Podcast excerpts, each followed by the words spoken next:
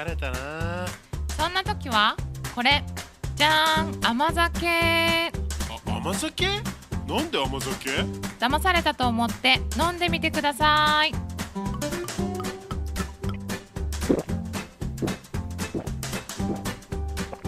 はあピピピルクル？なんやこれ？めっちゃうまいやんか。ほんまに甘酒なん？ピピピルクルやん。ヤーマンやんヤーマンヤーマンオブザヤーマンや。ヤーマンオブザイヤーや。でしょでしょ。この甘さでノンシュガーこれを飲めば体調もバッチリ。おへー。これネットでも買えんの？もちろんでやん。ぴ疲れた時は甘酒の新常識。さああなたも玄米が夢を見たで検索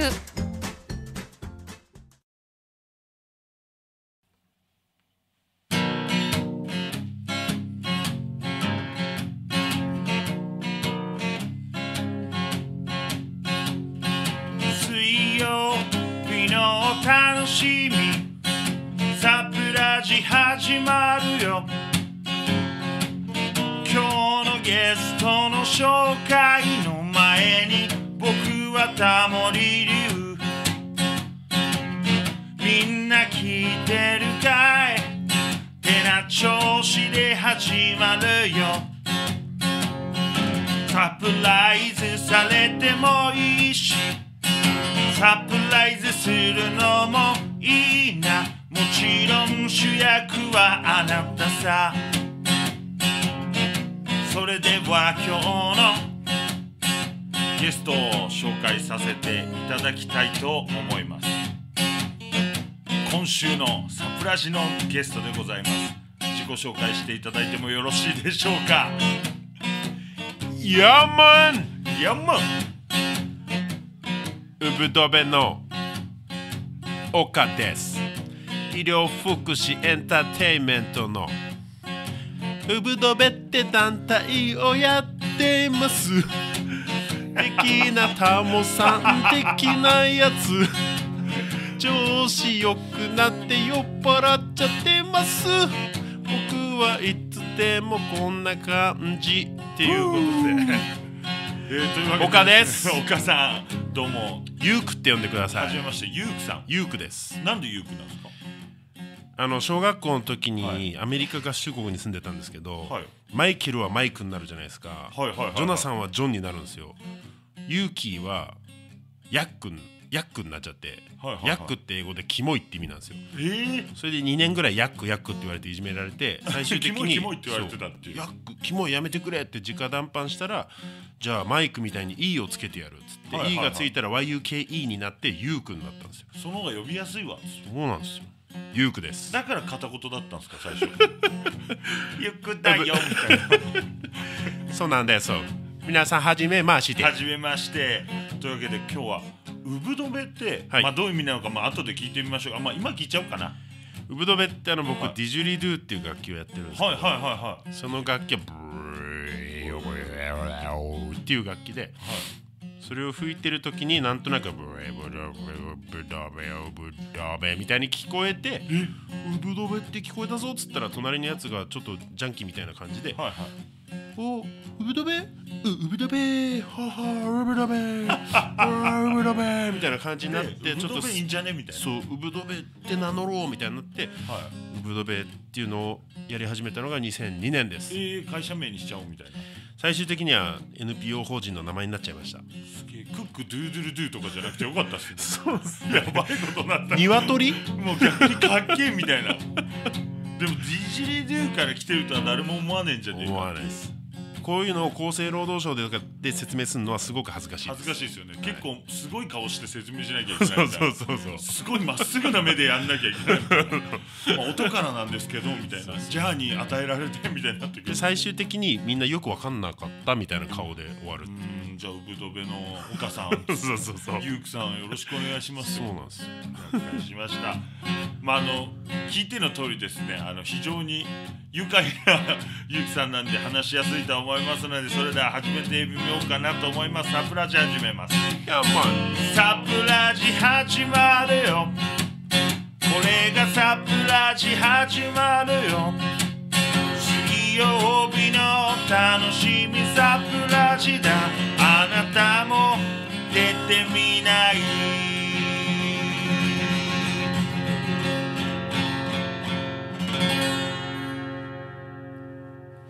というわけでサプラジ始まります。はい今日のゲストは岡さん AKA ゆうくさんがですね来てくれておりますので、えーそれでは最初のコーナーに行きましょう。岡ゆうきの今日も張り切って売り込んじゃおうか。ちょっとあのボケたりもしてるんですけど「じゃおうか」とか言って失礼しました本当に。お前はいすいません。関西弁もいけんすね。このコーナーは今岡さんが一番売り込みたいことを全力であの聞いてる人リスナーの方にですね売り込んでいただくというコーナーです。山売り込んでいただいた情報はあの私タモリ龍がですね最後にあの即興で歌にするということになっておりますので、はい噛み砕いてですね噛み砕けんのか咀嚼できんのかって話なんですけど一応なんとか咀嚼してですねあの余すことなくフリースタイルであの売り込んでいくという、まあ、ゲストの方にはですね、まあ、あの至れり尽くせりというかあのもう余計なお世話だよって話かもしれないんですけどもう何度幾重にもサブリミナルしていくっていうこれによってまあなんかちょっと価値を生むみたいなそこまでじゃないですけど あのもうあの聞いていって、えーもう一回フリースタイルをエンディングでするっていうコーナーなんですけども何よりまず売り込んでいただきたいんですけどはい。お母さんあの医療法人。医療法人じゃありませんすみません。まずいきなり間違っている。まあじゃあすみません。言ってみますか。じゃあ一番売り込みたいこと。医療福祉エンターテインメントっていうキーワードを使って活動している NPO 法人。NPO 法人失礼しました。かなりの語弊がありますもんねそうなってくるでも語弊だらけの人生ですよ。語弊だらけの人生、はい。まあすごく興味ありますけれども、はい。今一番売り込みたいことは。そうっすね。まああの普段から僕らは医療福祉情報がどれだけこう若いはい。ヤーマンヤーマン太郎や。若い人たちのことをヤーマン太郎ってヤーマン太郎。って言うんですよヤーマン太郎やヤーマン花子たち、ヤーマン花子たち、はい、にどれだけこう医療福祉情報がこう分かりやすく伝わるかっていうね、はい。ことをやってたり。またはその福祉とか医療の仕事自体がこうこういう感じだぞってちゃんとオープンな形ではいみんなに伝わるようなイベントとかデザインとかをやってる NPO なんですけどなんとはい。なななんとと。この度この度。ヤーマン太郎岡祐希ヤーマン太郎って岡さんのことだったんですね。率いるはい。NPO 人ウブドベはですね三軒茶屋にはい。セレクトショップをオープンすることになりました。よちょ。っとあのセレクトショップ。はい。医療エンターテインメントチームが。医療福祉エンターテインメン福ト。です祉エンターテインメント。いや医療福祉エンターテインメント医療福祉あのイントネーションもあ大事なんです。ね フローがやっぱ大事ですから、ね、フローが。フローがフローが一番大事です。もんねがセレクトショップ。そうなんですよ。セレクトショップってどういうことですか？あの2つ意味がありまして、はいはいはい。まあ、2つの意味があるセレクトショップ。1つ目は、はい。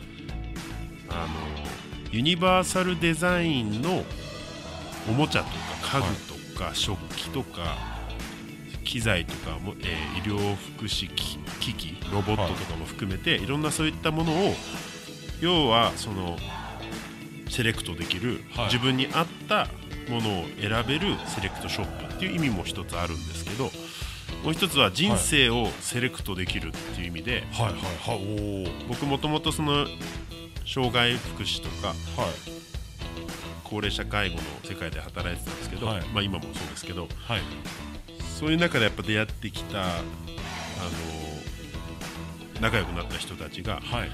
なんかこう障害とか高齢とかいろんな制度とかを理由に自分の選択肢の幅が狭まっちゃってるような状況っていうのが多々あったんですよ。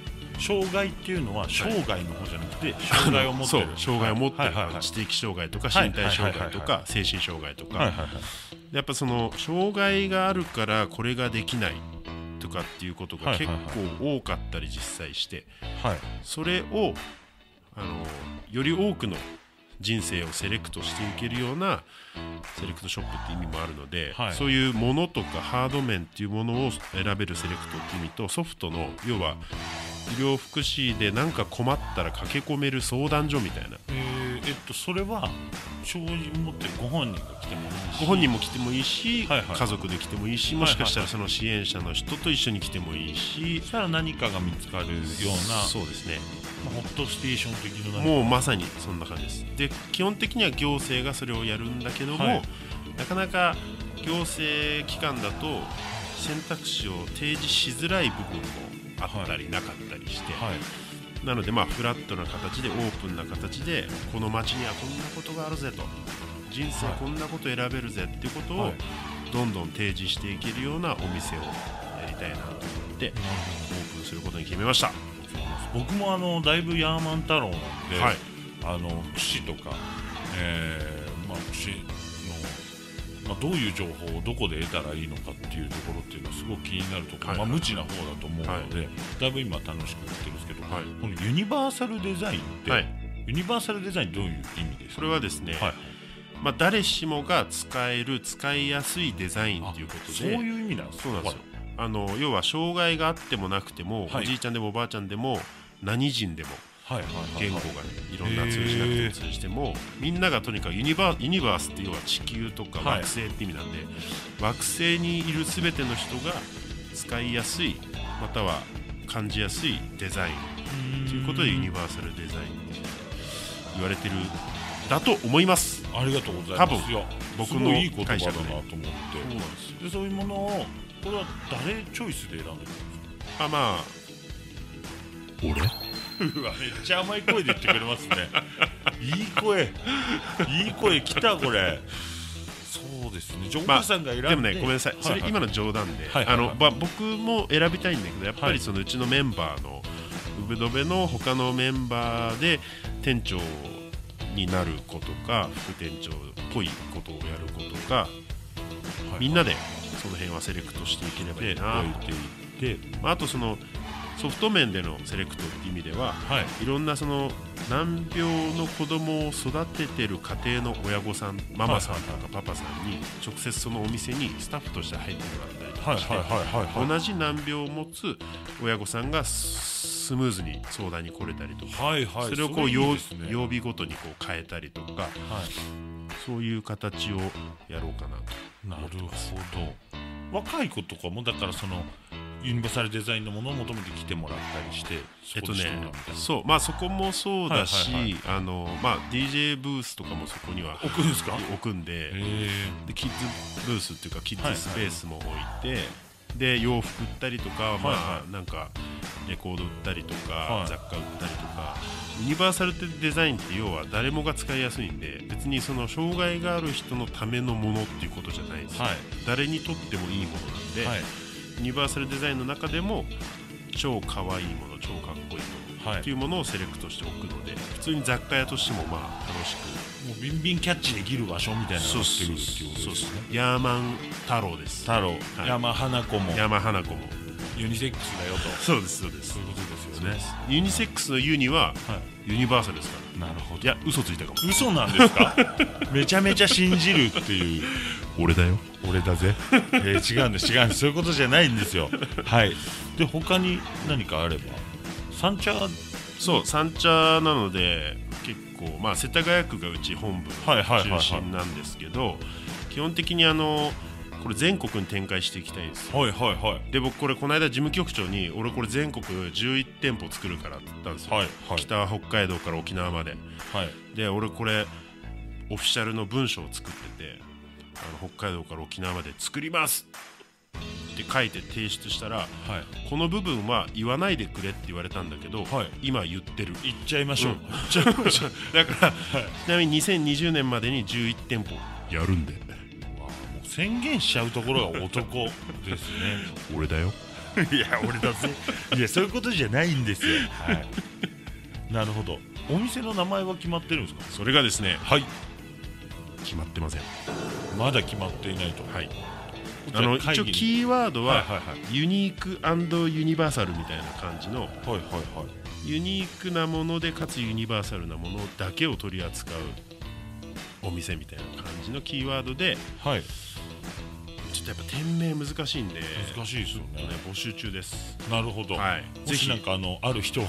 いや本当になんかメールでもツイッターでも、ハッシュタグウブドベで。ハッシュタグウブドベで、もう UBDOBE です、はい。い、いですか？ハッシュタグ UBDOBE これであの店舗名これじゃこれがいいんじゃねえのみたいなの言ってもらえたら、ガチでそれをキャッチしてくれて、はい参考にしたいです。まあ、会議とかにもかけてくれるかもマジでしれないよと。はい。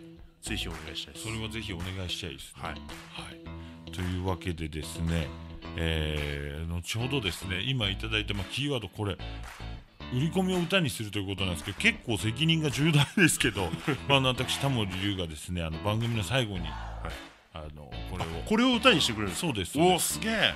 いけんのかっていう話なんですけどいや嬉しいな。まあ、その辺はちょっと聞いていただいて、はい。えーお楽しみにということで。楽しみです。はい、それではですね、えー次のコーナーに矢継ぎ早なんですけど30分なんでガンガン行くという30分番組はい。に行きます、それでは次のコーナーに移りましょう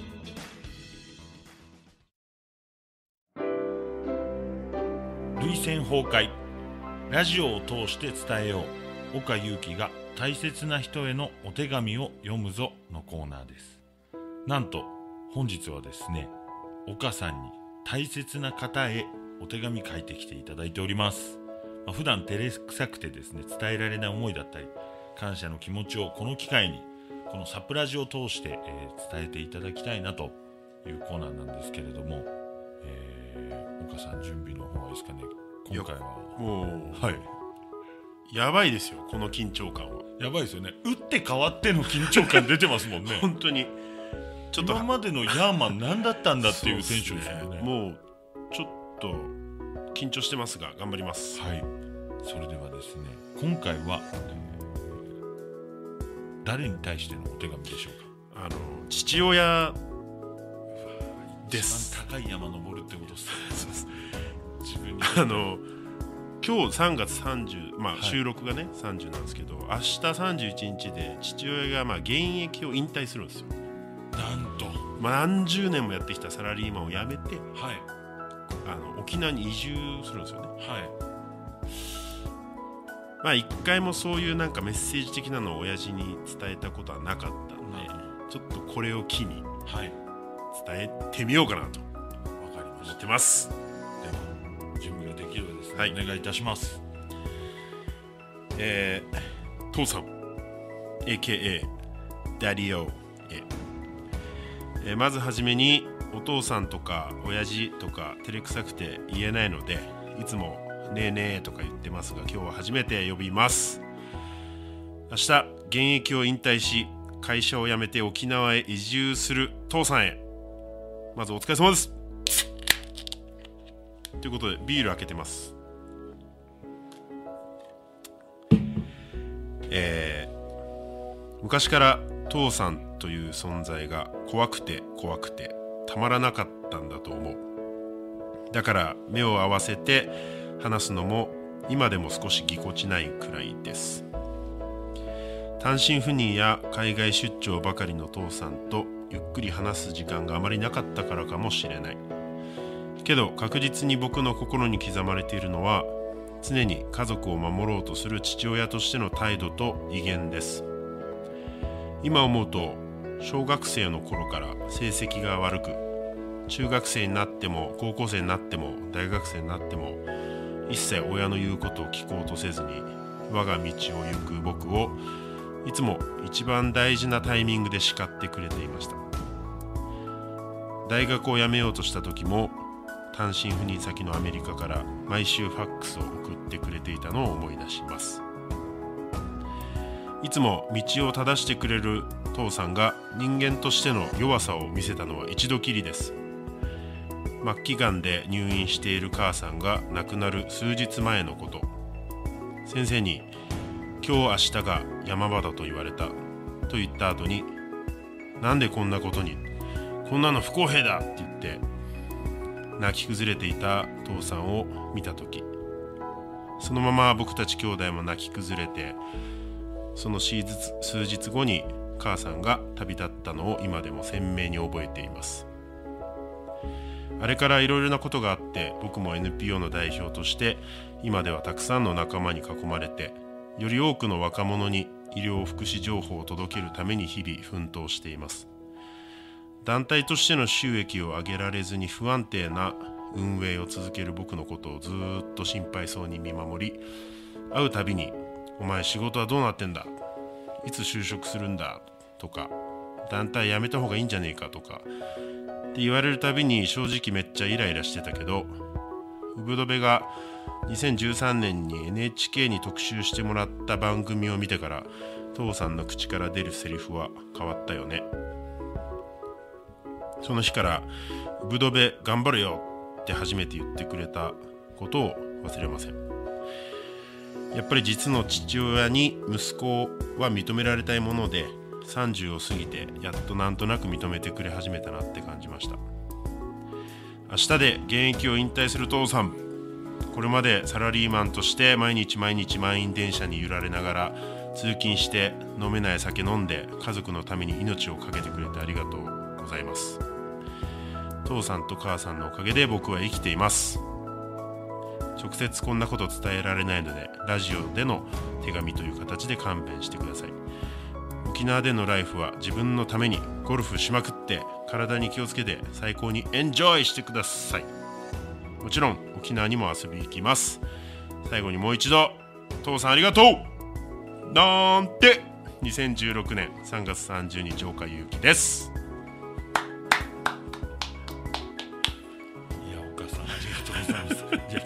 方がグッとくるっていう。いやこれやばいね。読みながら本当泣きそうになりますね。いや自分の親父のこととかも考えるとグッときちゃって。そうですね。明日明日で引退なんですね。本当にね明日で引退して移住するんすよね。へー。明日はかけずおご会ったりするんですか？いやえっとね。はい。来週かな？来週。うん。引引退おめでとうみたいなパーティーを家族でやります。そうですか。その時にあの、まあその時でもその後でもまあ聞いてもらえたら非常うだね。嬉しいなと。その時になんかはい iPhone かなんかでポチッとそうですね。聞かせてあげようかなと聞いてもらえたりとかあの CD にしたりしてもいいかなと思ってるのでああそうっすね。残してもらって。あ CD あげよはうそうしましょいありがとうございました、うはいありがとうございます、はい。そしてですねもう一つ実はあの岡祐樹さんにはい、あの実はメッセージもらってまして。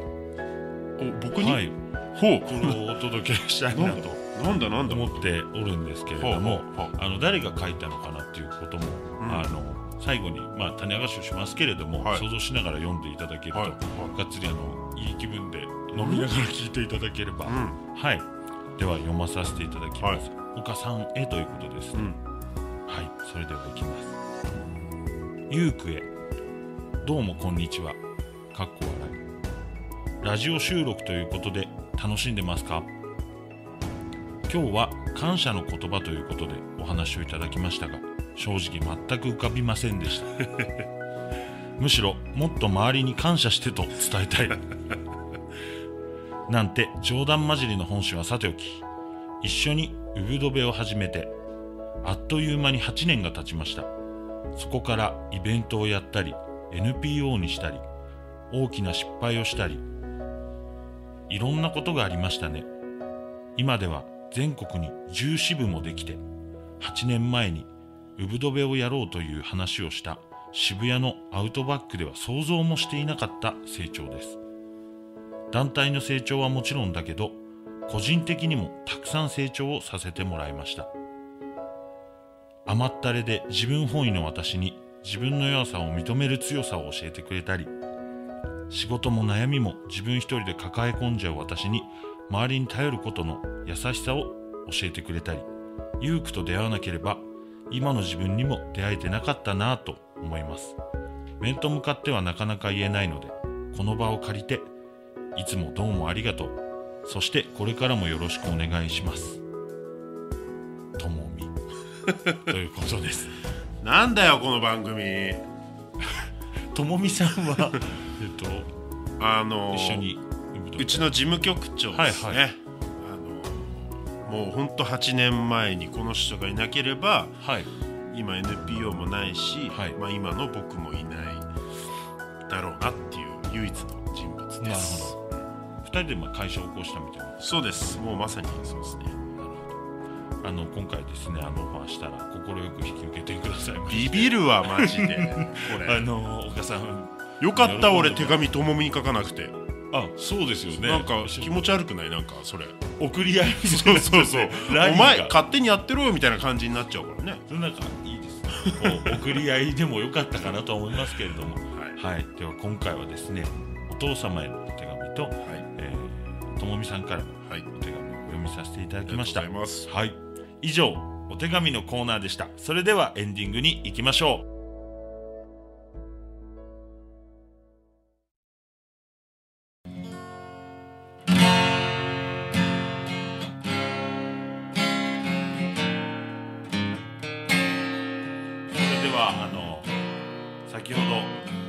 込んでいただいたこととですね、まあ、あの岡さんの手紙を受けて、えー何か即興であんまり作り込まないもので何かできればと思います。失礼があったらごめんなさい。なんだよ岡ゆきもっと野蛮なやつかと思ったぜ。どんなにチャラい男かと思ったぜ話してて。やめてくれよ。お前が一番ユニじゃねえか。ユニバーサルじゃねえか。どんな人とでもさぞすぐ仲良くなるんだろう。三茶に店を出すなんてびっくりだぜ。8年前じゃ想像もしてなかったぜ。誰でも集まるホットステーション。あなたもすぐに来るといいぜ。ユニークユニバーサルだなんて言ったけど理事に怒られるぞ。出過ぎた真似ばかりしてるなんてでも鼻歌混じりで。全国へなんて言うけどしっかり足元見てる男だな。照らすのは自分の足だけじゃなくて。親父も明日で引退さ沖縄へ。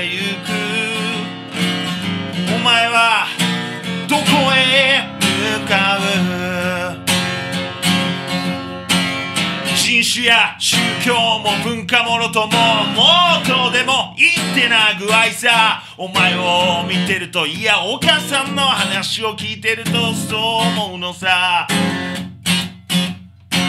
NHK 見てた人だってきっとそうだよ親父だってそうだろうユニーな親父になって沖縄でエイサー踊るんだろう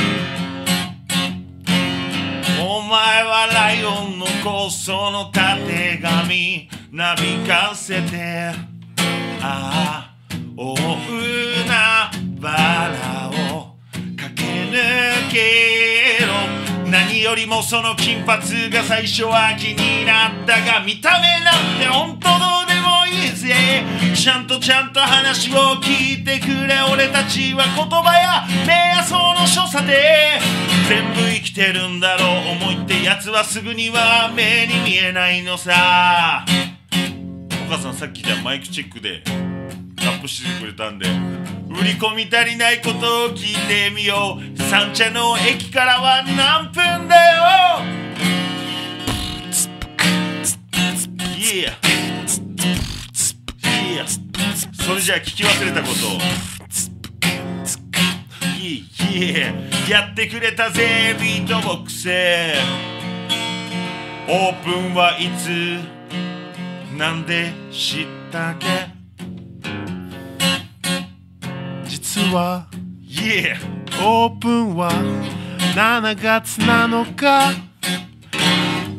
俺の母ちゃんの命日さ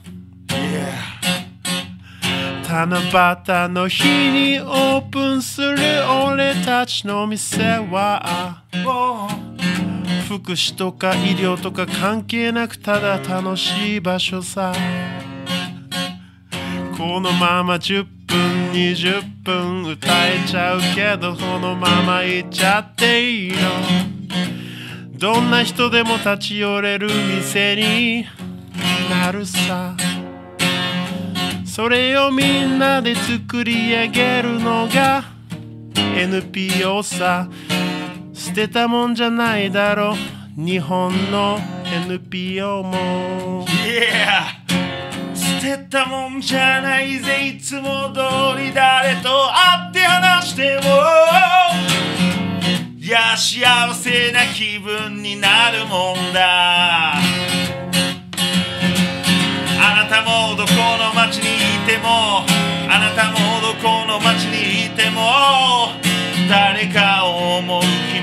は変わらないだろうこのまま岡行きに抱かれて日本中も野蛮していくかもな。まあこのまま仲良く進もうぜ。もう一度ウブドベの岡行きはこんな調子ウブドベの岡行きユニークよりもやっぱユニバーサル。ユニバーサルってのはどんな人でも使える。どんな人にも優しいんだろう。人は人生をセレクトしてゆくもんさ。今日のゲストはウブドベの。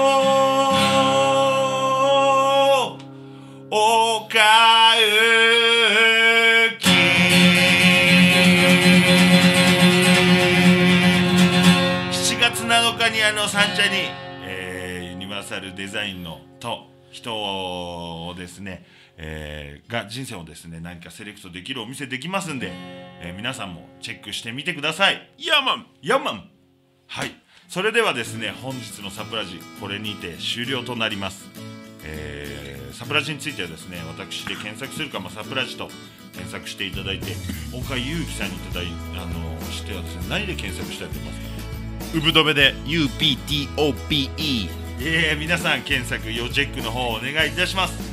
それでは、えー本日のサプライズこれにて終了です。本日のゲストは岡裕樹さんでした。ありがとうございました。ありがとうございました。そしてヤンマン MC は私タモリ龍がお届けしました。それではぜひ来週もまた聞いてください。バイバイ